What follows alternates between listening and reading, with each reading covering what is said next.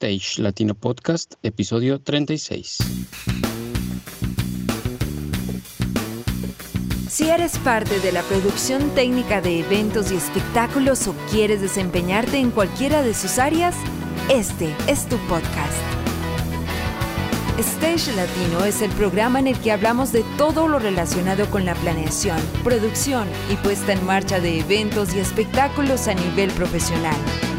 Cada episodio un invitado, un referente que nos habla de su experiencia y de lo que debemos hacer, aprender e implementar para alcanzar nuestros objetivos en la industria.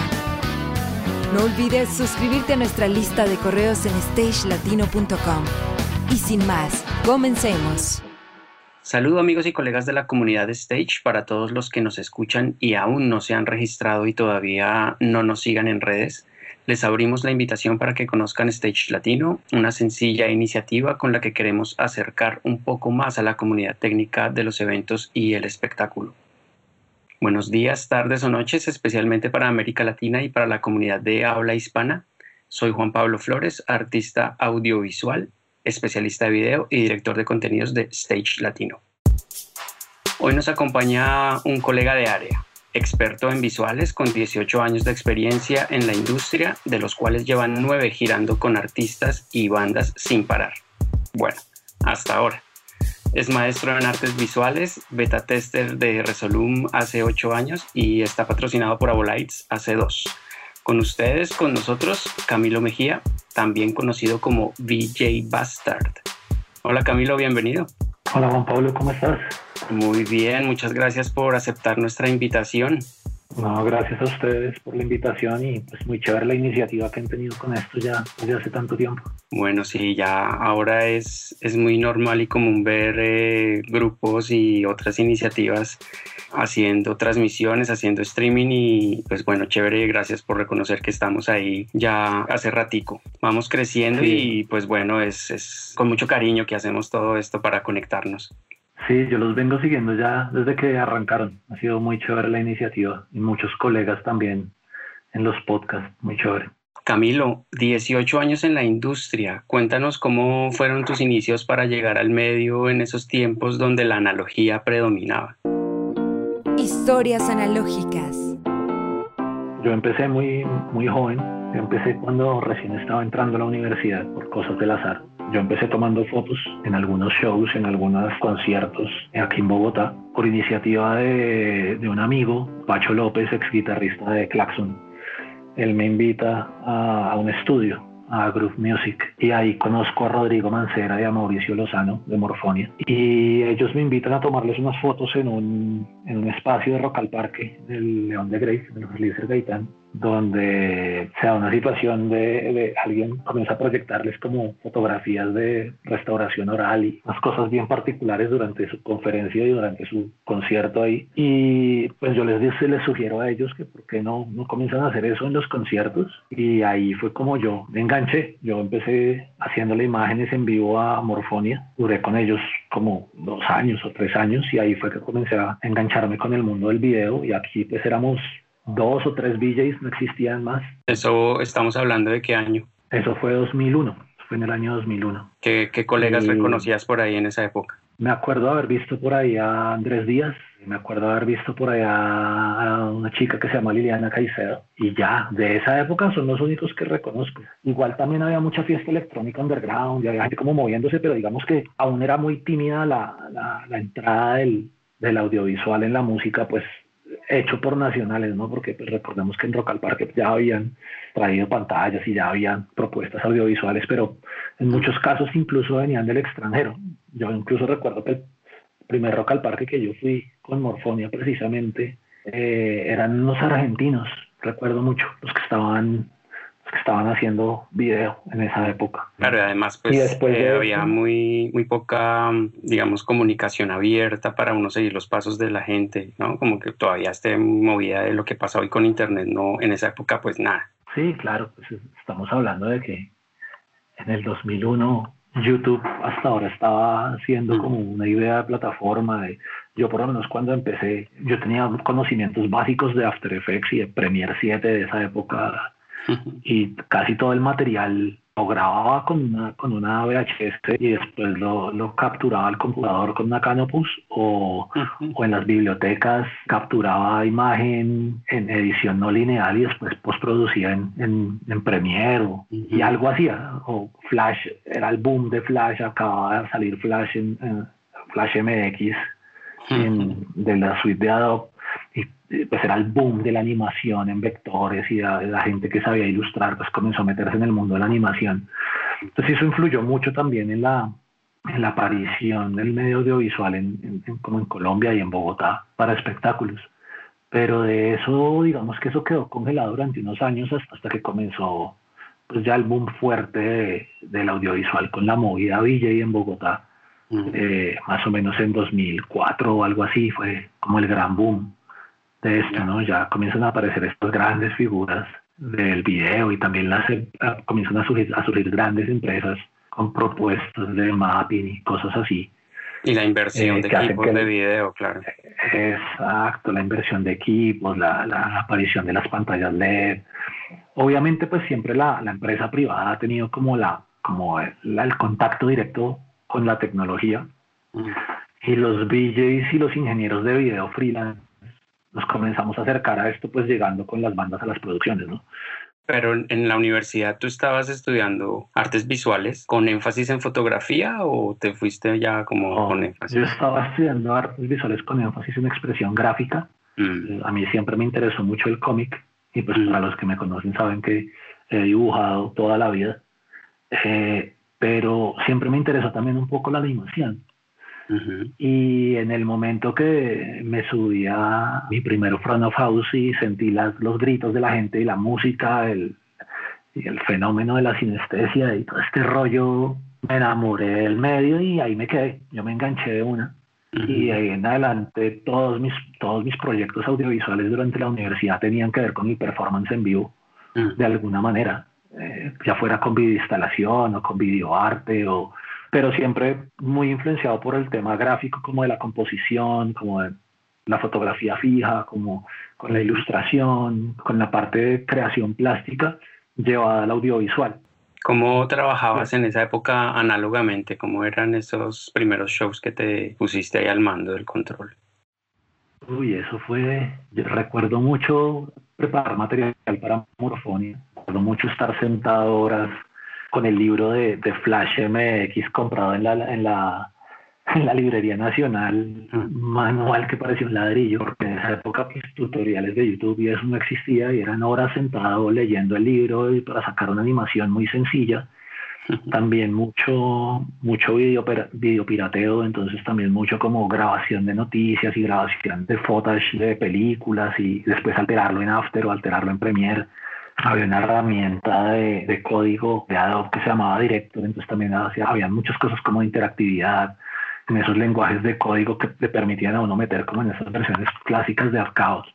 Era mucho laboratorio, ¿no? Era muchas, eran muchas horas de laboratorio, pues no existían bancos de imágenes a los que uno pudiera acceder fácilmente y sobre todo pues tampoco había como una gran escuela de creación de contenidos, entonces era todo como muy empírico y muy laboratorio, sobre todo pues viniendo de la Academia de las Artes. En Colombia la Academia de las Artes ha sido algo cuadrada durante esta aproximación de los medios a, a la música. Mm. Entonces yo recuerdo muy bien que a mí en la universidad me, me dieron mucho palo y me, decían que yo estaba dando la técnica y las artes y todo el cuento este, pero era algo que ni siquiera la academia entendía para dónde iba, ni siquiera nosotros, aunque el video en, las, en los medios, sobre todo en el medio del entretenimiento, es algo que ya lleva muchos años, en Colombia esto era un experimento. Y el arte hace parte de eso, como que haya mucha crítica y cuestionamiento en que se está profanando la, lo clásico o la estructura, que a la final no hay una estructura, ¿no? El arte son miles de expresiones que se salen de lo cuadriculado, ¿no? Total, igual. Y yo creo que ese también ha sido un ejercicio que, pues, que yo traté de aplicar durante mucho tiempo cuando hacía las conferencias en la universidad eh, y era como también contarles un poco la historia de dónde viene lo que hacemos nosotros, porque pues muchos, muchos, muchos de nosotros operadores de video y DJ, ingenieros y creadores de contenido, conocemos las técnicas y conocemos los media servers, conocemos los softwares, conocemos Notch, conocemos, bueno, en fin, cualquier cantidad de cosas. pero no entendemos de dónde viene, pues porque no hay una academia como, como la hay, digamos, en la música o en la ingeniería de sonido. Sí. O, pues yo creo que el audiovisual y la iluminación están un poco perdidos de eso, y eso era algo, era un ejercicio bonito que pues yo trataba de hacer cuando estaba en la universidad, pero cuando salí de la universidad y, y comencé a hacer los talleres que, que dictaba allá, y era contar un poco esa historia, era un poco como generar ese valor de, de dónde viene esto y como que era Fluxus y que era cuál fue la influencia de Andy Warhol en lo que hacemos nosotros y los hermanos Lumière y quién era Peter Greenaway con sus propuestas de, de live cinema y fenómeno de la sinestesia, era como toda esta historia bonita de dónde viene y para dónde vamos, que realmente dentro de la industria nosotros no, no la conocemos y muchos no la aprecian. Entonces, creo que también, también la academia se haya olvidado un poco del, del tema de, la, del, de las artes visuales dentro de la propuesta del entretenimiento y un poco también del, de la iluminación, ¿no? Creo que a la iluminación le pasa algo muy similar cuando la iluminación ha sido algo que pues, sabemos que existe desde el teatro griego, ¿no? Antes que todo, bueno, digamos que como puesta en escena creo que, que la iluminación técnicamente estaba planteada antes que el audio y, obviamente que el video. Sí, incluso antes de la antes de, de, una amplificación electrónica del, el audio, lo primero que, que apareció fue la, fue la luminaria artificial en el teatro griego. Eso, eso es algo que la, dentro, de, dentro de esa parte bonita de las artes escénicas creo que se ha olvidado un poco. Entonces eso ese valor agregado era algo muy chévere que, es que se estaba tratando de hacer en esa época. Bueno, y es que ahora también el alcance del video y bueno, también de la iluminación eh, está muy ligado al, al, desarrollo tecnológico y por eso somos vistos como muy freaks, como que es difícil comprender eh, cómo, digamos, programamos o cómo hacemos alguna planeación, no es tan directo, ¿no? Como que hay que hacer una curva por ahí de, de investigación y de descubrimiento que por eso se sale un poco de la academia hasta que ya hay una practicidad en la experiencia y ya se establece esa, esa experiencia y se puede plantear para compartirla con los demás, ¿no? Creo que no es tan simple. Ahora, pues hoy en día ya, ya encontramos muchos talleres, ya hay pues escuelas que se están enfocando hacia nuestras áreas, pero creo que eso, eso hace parte, ¿no? También, ¿cómo lo ves? Sí, yo creo que el fenómeno de, la, de cómo el conocimiento sobre el entretenimiento se ha ido regando también ha evolucionado a partir de muchos técnicos colombianos comenzamos a salir del país en una época de una segunda explosión musical mm. de la música colombiana eh, en el exterior, ¿no? Recuerda, pues recordemos que ya había habido una primera explosión, pues con Carlos Vives, con Aterciopelados, con bueno, con muchísimas bandas que salían, obviamente sin menospreciar a otras que también mm. lo lograban, pero que no estaban, digamos, en esa escala de lo que llamamos el, touring a ese mm. nivel como tan grande, ¿no?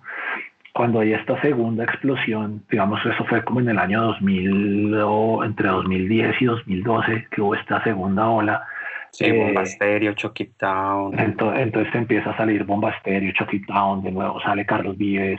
Eh, hay, muchos, hay muchos músicos eh, como Fanny Lu, como músicos que venían también de la escuela del tropipop con otros proyectos que comienzan a salir del país y esa exploración del técnico nacional y de ponerse en contacto con técnicos internacionales comienza a hacer que crezca la técnica, ¿no? Sobre todo en el tema del video y en el tema de la iluminación, ¿no? hay que olvidarnos que pues digamos que la experiencia del audio ya había venido creciendo desde la, la avenida de Guns N' Roses, pero yo creo que el género del video y, del, y, de la iluminación explotó pues con ese segundo boom de, la, de, la, música colombiana, ¿no? Eh, yo, yo hablo desde mi caso, yo, yo tuve la ventaja de haber trabajado en una compañía que estuvo la tecnología y tenía Pandora's Box y tenía proyectores y hicimos no sé cuántos mappings en un mes y hacíamos giras de mapping Estás hablando del Sonic Design. Sí, Sonic Design con Leo Vilar. Tuve la, la, la, fortuna de haber trabajado también con, con César Vilar en algunos proyectos en Rock al Parque, en Jazz al Parque. Pero digamos que salir al, al, al ruedo de la gira internacional y ver las tecnologías puestas en otra cosa diferente que no fuera como estos corporativos o estas cosas pedidas, era muy diferente, ¿no? Y, y era entender el, el, movimiento del equipo, el movimiento de la gente, el, la masificación, ¿no? Sobre todo eso. Estás escuchando Stage Latino Podcast. Yo pues creo que para uno decir que es director creativo, que ya hace conceptualización para shows, debe pasar por todo un camino eh, en la técnica. Obviamente pues vamos a hablar de, nuestra área. ¿Cómo fue esa curva de crecimiento tuya haciendo dirección de cámaras, todo el, setup de diseño técnico, hasta pues ya llegar a, realmente eh, conceptualizar un show como tal? Yo creo que la, curva de aprendizaje la tiene todo el mundo de manera diferente. Eh, para mí fue un poco venir del, tema de las artes plásticas y de las artes visuales y de haber trabajado con videoarte por tanto tiempo que me llevó también al pensamiento, pues como a, ese tema del, del, pensamiento creativo. Yo creo que también la parte de dirección, de dirección de fotografía, estuve la fortuna de haber trabajado un tiempo con televisión y haber trabajado también un tiempo con publicidad y esto creo que también me ayudó un poco a entender el, el tema como de, de, la dirección de cámaras y el cómo funciona la iluminación con el video, ¿no? Creo que es algo que ha sido algo ha sido algo que en el mundo del entretenimiento chocó durante mucho tiempo y creo que hasta ahora se está viendo como digámoslo una luz en el camino de los iluminadores y de, los, y de la gente de video de cómo trabajar en llave y cómo generar ambientes y cómo generar sensaciones para el público porque para nadie es mentira que por, durante muchos años era la batalla del iluminador y del de video, de quién se veía más y sube la pantalla y baja la luz. y, y, después de, por lo menos para mí fue supremamente valiosa la experiencia de haber trabajado en televisión, de entender que era un CTO, de entender que era una medición de iluminación, que era cómo, cómo anular, ilumina, cómo anular sombras, cómo el trabajo, o sea, cómo compartir lo que yo hacía en dirección de cámaras con el iluminador y la importancia de ponerle, por ejemplo, un multiview a la persona de iluminación, también aplicando la teoría de, la dirección de cámaras de televisión a eso. Sí, yo creo que la parte, yo creo que la parte más importante la conceptualización de un show parte de entender muy bien la música y el mercado, también sobre todo entender qué es lo que quieres contar pues, con el show ¿no? Más que acompañar la música con video es, es, todo, ¿no? Cuando, cuando uno dice que va a conceptualizar un show, es como hacer un, gran paquete, ¿no? El show es uno solo, no es solo el audio, no es solo la música, no es solo, no es solo la, la, el video, la iluminación, sino que tiene que ser el paquete completo y eso es lo que lleva a que el show funcione pues como tiene que funcionar.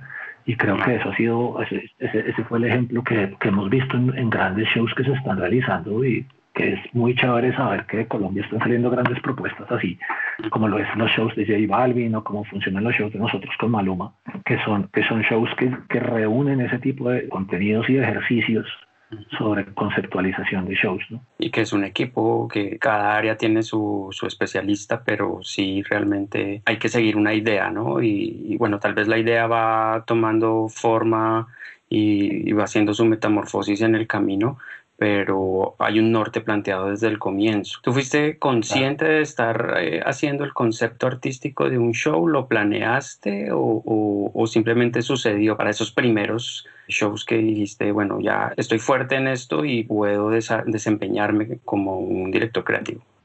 Para mí fue algo que llegó naturalmente, como que nunca fue algo que alguien me impuso o que yo dije, bueno, me voy a tirar a los, a, a los tiburones, ¿no? Para mí fue algo que llegó de, de manera muy natural. Yo venía de, de haber hecho eh, diseño de contenidos para, para, para Leo Hilar en Sonic Design. Había estado haciendo animación, había estado haciendo como muchas cosas de ilustración y cosas con, con láseres también, como he puesto en escena con ellos cuando me invitan a trabajar con Carlos Vives. Y con Carlos, ellos, ellos venían de haber hecho un stop durante como ocho años. Cuando me llaman a mí a trabajar con ellos, ellos venían con sus contenidos de esa época, creo que el tour que habían hecho antes era el Tour del Éxito, que fue finalizando los 90, si no estoy mal. Y cuando a mí me invitan a esto, pues vienen, vienen con esos contenidos que pues estaban muy bien y después de un tiempo a mí me dicen que comience a desarrollar los contenidos para el show.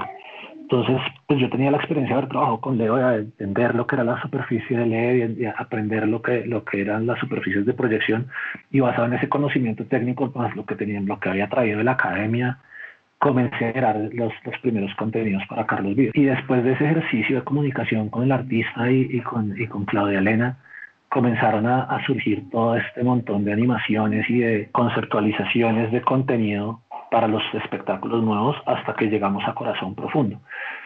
Y ahí fue cuando ya me he dado cuenta que había conceptualizado mi primer show. Para mí fue como, como uy, ¿esto, ¿esto a qué horas pasó? Como que había cambiado todos los contenidos, había una línea gráfica, había había un entendimiento con el equipo de iluminación. Christopher Penso, que es un excelente iluminador y amigo, y pues con John Orduña también, que había trabajado en esa época con Carlos. Entonces, como que ya para esa época, haber logrado eso para mí fue algo muy natural que me sorprendió cuando lo entendí y fue como.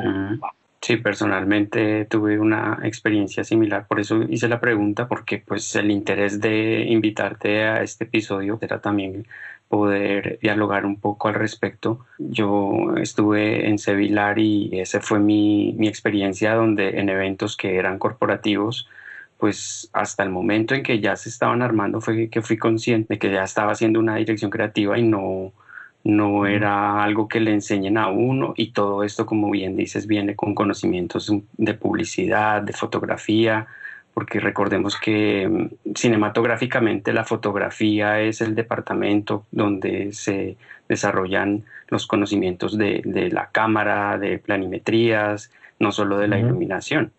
Entonces, pues todo eso es una experiencia que uno va encontrando en el camino y, y pues nosotros los que empezamos ya hace más de, de, 15 años, como tú estás hace 18 años, pues tenemos como yo creo esa, esa similitud, bueno, los que nos orientamos hacia, hacia esta parte de la dirección creativa. Arriba el telón. Camilo, ¿cómo abriste el telón en estos días? Sabemos que eres parte del Maluma Crew, pero cuéntanos de tu actual proyecto de Cognisite y a lo que te dedicas ahora en tiempos de confinamiento. Mm, bueno, yo hago parte del Maluma Cruz, soy el director de video y también eh, hago parte del equipo creativo para el show en vivo. Y Cognisite es un proyecto que lo tengo varado hace más o menos 10 años, cuando me subí a mi primer tour. Es una exploración de, en videoarte, de pintura digital, poco reflexiva sobre la política y sobre la religión. Es algo muy, muy personal eh, dirigido a las artes plásticas, que es donde vengo originalmente. Y pues con el tema de la cuarentena y el encierro, pues me ha dado el tiempo de volver a los cuadernos de dibujo y volver a los bocetos y volver a crear esta, eh, como estas piezas de artes para, pues por mí y para mí, ¿no? Sin, sin pensar en un cliente o en un venue, en, sino más en, como tal vez en volver a la galería en algún momento. o Expresarte. sí, o, volver, o incluso volver al guerrilla mapping y, volver a proyectar imágenes en la calle como por contar la historia, ¿no? Es eso y el tiempo ahorita en pandemia pues ha sido como un poco sobre eso, como un poco como leer, un poco reencontrarme con muchas cosas que tal vez tenía abandonadas en cuanto a, conocimiento y también un poco como estudiar, ¿no? Como a, aprovechar el tiempo de estar fuera de la gira para ver cosas de animación, para comenzar a estudiar eh, temas nuevos de puesta en escena, para ponerme un poco al frente del tema de rigging, de como estudiar cosas que dentro de la parte de la dirección creativa de un show, muchas veces uno, aunque las estudie y las entienda, no, no las profundiza, ¿no? Yo creo que eso es, es algo clave dentro de, de, lo que uno puede decir de, de, un, de, un, un, show designer o un, de un director creativo para shows, es entender realmente temas que van más allá del video, de la iluminación, como el rigging, como la electricidad, como aforos, como lectura de planos, AutoCAD, no sé, cosas así que tal vez se te dio un poco abandonada. He estado en eso, estudiando pues la plataforma con la que estoy trabajando ahora, que es eh, con el AI, y eso ha sido, ha sido como un ejercicio de estudio, como de laboratorio en casa. y ¿Cómo es esto de lo que hablas de, estar patrocinado por Avolites y, y qué es eso de, de, beta tester de Resolum? Eso fue, yo comencé con Resolum desde Resolum 2.1 tal vez, y estando en el camino, en algún momento conocí a la gente de Resolum y ellos comenzaron a enviarme las versiones beta del software para, pues, para hacer pruebas. Y pues con eso pues, se desarrollaron muchas de las, de las funcionalidades que tiene actualmente el software. Estuve trabajando con ellos aproximadamente con, por ocho años y hace dos años, estando en Londres, eh, me invitaron a la fábrica de Aolite, invitado por, por el iluminador de, de Maluma, por Esteban Gil Tosta. Él fue el que me invitó. Realmente yo no quería ir, eh, porque pues como todos sabemos, la fama de Aolites en Latinoamérica pues no era muy chévere y todos recordamos el rodillo y esto. Y cuando llegué allá, pues me sorprendí mucho de lo que estaba sucediendo, de todos los avances en tecnología. Curiosamente me encontré con el jefe de desarrollo de Resolum allá, eh, que renunció de Resolum y ahora trabaja para Olites. Y vi todas las posibilidades del software.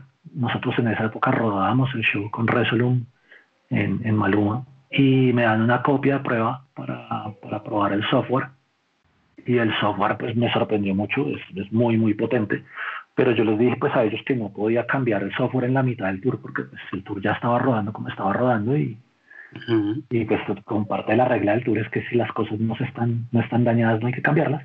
Después cuando se hace el diseño del nuevo tour, basado en lo que pedía tecnológicamente el diseño del escenario y esto, yo pues hablé con la gente de Aula y les dije, bueno, listo, pues miremos la cotización, veamos qué se puede hacer tal. Y ellos me, me, dijeron que pues conociendo las cosas que había hecho y las cosas que había logrado, les interesaba darme un, un sponsorship. Y así fue como llegué a ser eh, pues patrocinado por Aula. Muy bien, ¿y eso qué te trae? O sea, bueno, pues además de tener un reconocimiento de calidad y de trabajo por una compañía como Avolites Internacional, ¿qué, qué más te eh, trae? Pues ha sido muy chévere porque, pues, eh, digamos, en la gira hemos podido contar no solo con el equipo, sino que también eh, tenemos un soporte total de la compañía. Eh, la compañía siempre para los, para los ensayos ha enviado gente que nos ha asistido, como en la parte de programación y esto. E incluso la, alguna vez tuvimos un, tema de carga, no me acuerdo en qué país fue, la gente de Aula se encargó de que a mí me llegaran unos servidores para poder correr el show como tenía que ser. Entonces ha sido, ha sido como un, un soporte muy, muy, muy importante como técnico, sobre todo a sentirse acompañado por esto, ¿no? Obviamente pues es una herramienta que yo no considero que maneje del todo. Pues para mí después de haber manejado ocho años un sistema, estar, tener dos años con uno para mí es, es una novedad. Le sigo descubriendo cosas, pero me encanta, me encanta. Estoy súper feliz con, con ese sistema, la verdad. Es... Estamos hablando del servidor ahí, ¿no? Sí, del sistema ahí. Es muy, muy chévere, la verdad. Ah. Para Turing me parece supremamente amigable. Es, está muy bien, muy bien. ¿Cómo te proyectas? ¿Qué ves a futuro partiendo de aquí con todo este cambio y con todo esto que está sucediendo y que vemos que va a seguir sucediendo con la industria? Pues yo creo que desafortunadamente tengo que estar de acuerdo con muchos de la gente con la que he hablado y es entender que puede que seamos los últimos que salgamos de este tema, ¿no? Si es que volvemos a tener conciertos eh, como los solíamos tener. Hay que ser conscientes que ya se están dando conciertos en Europa, en Estados Unidos, pero esos grandes foros de 25 mil, 35 mil personas eh, no, no van a volver a suceder en un, en un largo tiempo. Pero sin embargo, creo que en el momento que esto salga, o sea, que salgamos de nuevo a, a los venues y a las canchas, la gente va a estar ahí para, para los conciertos, ¿no? Yo creo que la gente sabe que el entretenimiento es algo fundamental para sus vidas, ¿no? Finalmente, pues están en sus casas ahorita encerrados, pero siguen viendo televisión y se mantienen activos con la música y ven los conciertos por live stream, por Zoom. Pero la gente está pidiendo eso, la gente quiere salir, la gente quiere ir. Obviamente, pues cuando sea seguro, vendrá el momento de hacerlo eh, pero hay que tener paciencia. Esto no es algo que sea nuevo para el mundo del entretenimiento, ¿no? Eh, creo que hay que ser muy conscientes de que este fenómeno ya sucedió una vez, no por culpa de una pandemia, pero ya, ya la música se vio afectada por un, por un, por un fenómeno con las multitudes y fue la aparición de la televisión en vivo. Cuando aparece la televisión la gente se quedaba en la casa por el hecho de la novedad del aparato y aparecen programas de televisión musicales como Ed Sullivan y este tipo de formatos que lo que proponían era llevarle el entretenimiento a la casa a la gente, ¿no? Grandes shows como los Beatles y Jimi Hendrix se presentaron en esos shows a través de televisión buscando el formato, tratando de sobrevivir a esos nuevos medios, que finalmente el nuevo medio siempre se volvió parte de, más no hizo olvidar que la gente fuera a los conciertos. La gente, parte de la experiencia del concierto es la multitud, el baile, conocer gente, la fiesta. Entonces creo que esto no es algo nuevo. Eh, claro, no, no, olvidemos MTV con toda también su propuesta musical y pues, todo el impacto que ha generado en la industria ha sido súper positivo Y eso, ahora los, los conciertos y los shows y los premios MTV y todo esto, pues más aún. Entonces yo creo que esto realmente es algo que a futuro, que en el momento nos está pegando muy duro, sobre todo por el tema, por temas laborales y económicos a los que somos técnicos, a los mismos músicos. Pero yo creo que a futuro puede ser algo muy refrescante para la industria, ¿no? No nos olvidemos que también hay nuevas propuestas, lo que hizo Travis Scott con, con el concierto por Fortnite, todas las propuestas de eh, Tomorrowland viene ahorita en formato de digital, incluso grandes eventos corporativos que tienen una gran cantidad de video como Comic Con va a ser en medios digitales.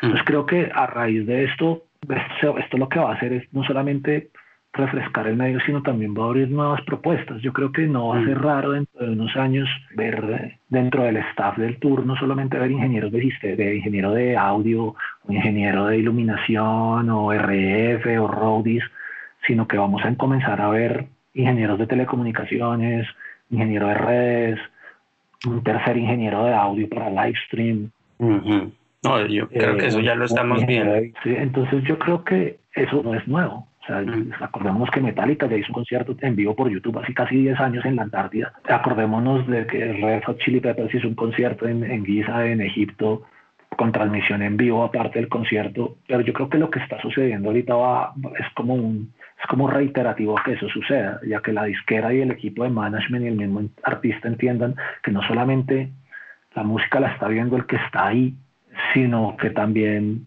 se están vendiendo boletas para, pues, para transmisiones en vivo y que muchos técnicos tienen miedo de que, de, perder sus posiciones cuando al contrario se van a abrir posiciones nuevas porque la tecnología va a demandar que haya nuevos profesionales. Entonces también eso es, un tema de mucha conciencia sobre eso y sobre todo también ser conscientes que, de un, que ese es el, yo creo que es el, el, fenómeno del que sí hay que estar preocupado desde la cantidad de pérdidas profesionales que vamos a tener y es que gracias, o no, por, no gracias a la pandemia, sino por, por temas de conocimiento del, de, lo que está sucediendo con la cuarentena, pues mucha gente de los medios del, del showbiz y del entretenimiento se están volcando a, a otras profesiones secundarias que muchos no sabían que tenían y que eran posesiones latentes en sus vidas. Por ejemplo, mucha gente resultó ser de excelentes chefs o diseñadores digitales increíbles o diseñadores web, qué sé yo, o live streamers o influencers, qué sé yo. Entonces mucha gente se está dando cuenta que están ganando más dinero con otras profesiones paralelas al entretenimiento y se están dando cuenta que además están compartiendo tiempo con sus familias. Entonces cuando volvamos de nuevo a, a los conciertos y volvamos a salir a la calle, muchos de estas personas que son grandes profesionales no van a volver porque están con sus familias y encontraron un nuevo modelo de negocio. para, para los que logremos o los que logren quedarse en el medio, también cae una responsabilidad muy grande y es echarse al hombro la industria, sacarla al frente y comenzar a entrenar a la gente que viene detrás, ¿no? Precisamente porque no hay academia, o sea, la única academia que existe es la de la ingeniería de sonido y eso no es mentira. Y eso no es, no es algo que está oculto a ojos de nadie dentro del mundo del entretenimiento. Bueno, ya hemos visto en Argentina y bueno, en, en, España precisamente hay escuelas de producción técnica, de iluminación, incluso ya de video, pero es muy cierto, ahora con toda esta situación seguramente que este boom y esta presencia de la formación online y las nuevas generaciones de la gente que está en nuestro gremio, esta gente que nos escucha y que quieren ser partícipes, ser técnicos del, del directo, del en vivo, pues nos van a traer nuevas sorpresas porque hay gente con mucho talento, con muchas cualidades y cuando vienen estas situaciones de caos y de dificultades es cuando más se presiona uno para resolver y ahí es cuando salen nuevas ideas, ¿no? Sí, yo creo que la ola que va a venir de nuevas propuestas musicales y de técnica va a ser gigante. Pero sí hay que ser muy conscientes de la cantidad de cerebros fugados que vamos a tener en el medio. Y es, y es algo muy triste. Es algo muy triste, eh, pero también va a ser algo muy refrescante.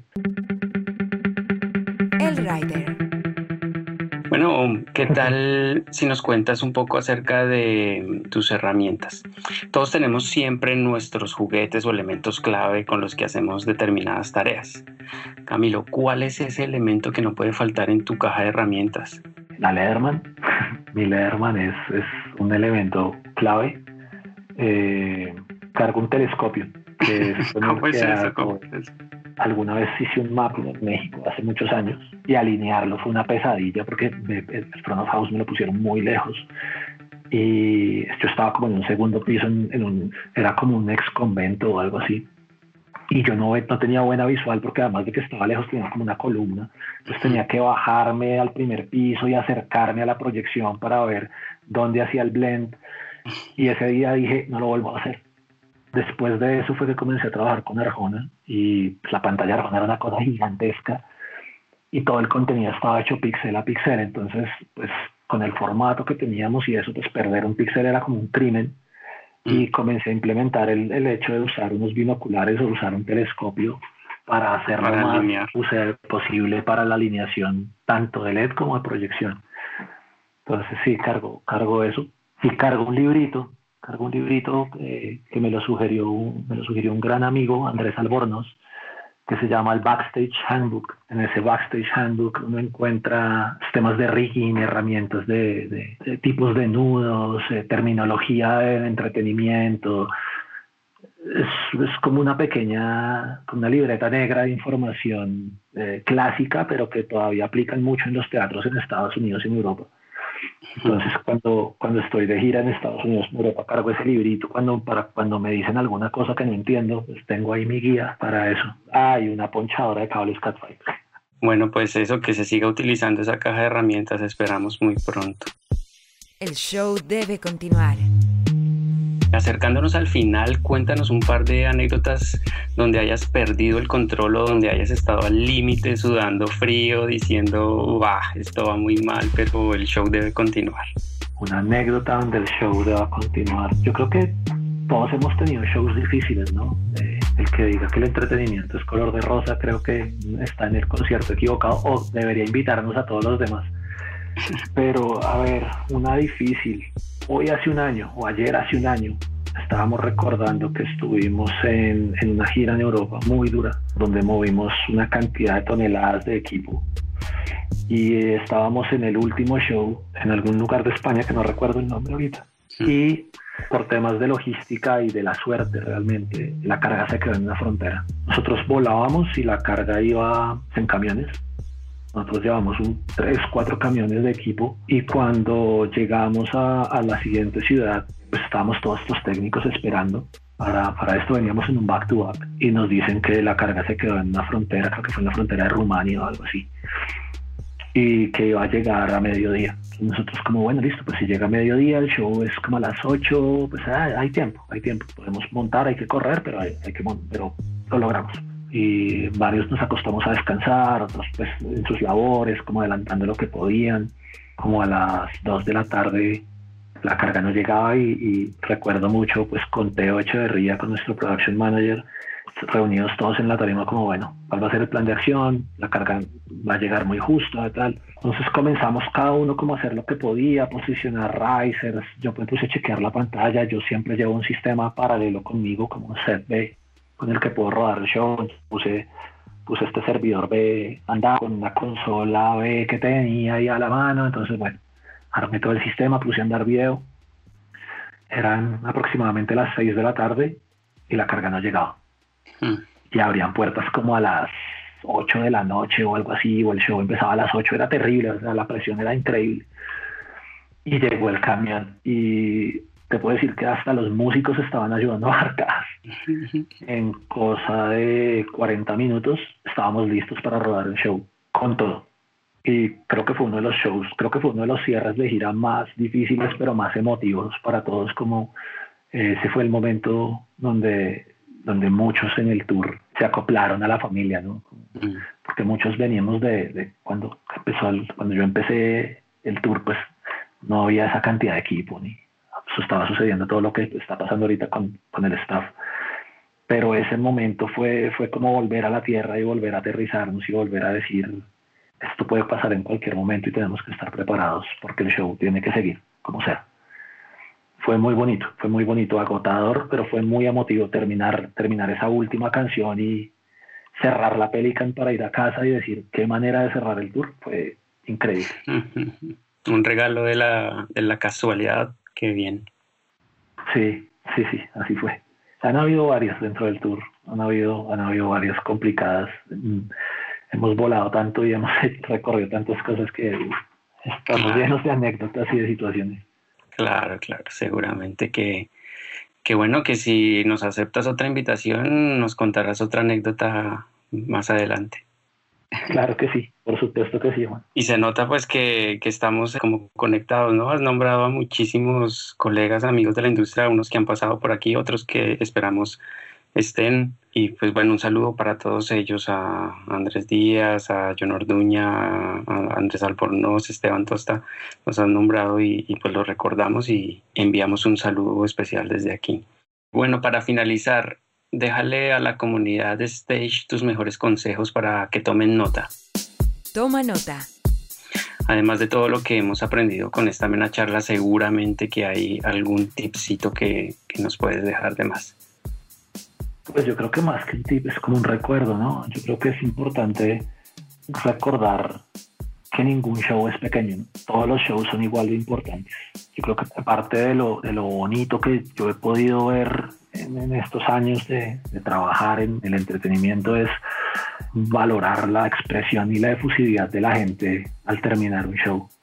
Para mí es clave olvidarme de que el jefe es el músico, el artista o el manager o el production manager y acordarme que el, que el jefe uno es el que paga la entrada para gritar y corear las canciones del artista con el que uno está. Y, no hay nada más bonito que eso, no hay nada más bonito que, que, hacer las cosas por gusto y no porque le tocaron. Nosotros estamos en una posición supremamente valiosa de ser afortunados y decir que nos pagan por reír y nos pagan por viajar y nos pagan por conocer, que también nos pagan por estar lejos de nuestras familias, que nos pagan por estar sentados horas en un avión, por que no todo es color de rosa y eso hay que valorarlo, hay que valorar que, todo ese esfuerzo que hacemos hay que transmitírselo a la gente de la mejor manera y que no hay show pequeño. Creo que ese es como el, el, tip que les puedo dejar. Es algo que me ha funcionado a mí siempre, más que estar pendiente de los pesos y estar pendiente de las pantallas y estar pendiente de la iluminación y estar pendiente de lo que sea, para mí es estar pendiente de, de que la gente sonría y que esté feliz en lo que uno está haciendo, ¿no? Eso es como si un chef cocinara feo. Hmm. Es para mí el éxito de lo que uno hace. Bueno, genial. Muchísimas gracias por ese consejo y ya saben, amigos, tomen nota de estas sabias palabras. Es una alegría saber que mm, varios de, de nuestros invitados coinciden en, en, eso que estás diciendo, ¿no? Como valorar mucho lo que se está haciendo y lo importante que ahora también necesitamos que se nos reconozca por parte de, de nuestros líderes políticos, digámoslo pues como es, que, que, es necesario que se sepa que, mm, pues que se ha reconocido todo este mundo y toda esta eh, situación que, que, estamos viviendo y, y, bueno, es parte de lo que se está Mm, trabajando y el esfuerzo que estamos haciendo también todos, estar unidos, visualizándonos y haciéndonos audibles. Entonces, eh, sigamos con esa intención. Muchas gracias Camilo. Y así pues vamos llegando al final del episodio. Déjanos tus redes para encontrar tus trabajos, para ver lo que estás haciendo, para contactarte, saludarte. Bueno, en Instagram me pueden encontrar como Bastard, B pequeña Bastard, eh, creo que en Facebook estoy igual. Y nada, pues espero verlos pronto en el escenario, como siempre escribo por ahí. Nos vemos en el escenario. Esto, todas las tormentas pasan. Vamos a salir embarrados, pero vamos a salir. Hay que salir adelante. En cualquier show se apaga la planta. Hay que saber prenderla de nuevo. Claro que sí. Muchísimas gracias por aceptar nuestra invitación. Nuevamente te digo, cuídense y cuiden a los suyos y hasta la próxima. Muchas gracias Juan y nos vemos en la próxima. Así llegamos al final de este episodio. Gracias por escucharnos y no olviden referirnos con sus colegas y amigos. Pasen por stagelatino.com y regístrense para recibir de primera mano nuestros contenidos. Gracias también por sus calificaciones y comentarios en cualquiera de las plataformas donde nos escuchen. Hasta pronto. Recuerda ponerte en contacto con nosotros en stagelatino.com slash contactar. Los esperamos en el próximo episodio de Stage Latino Podcast. Hasta pronto.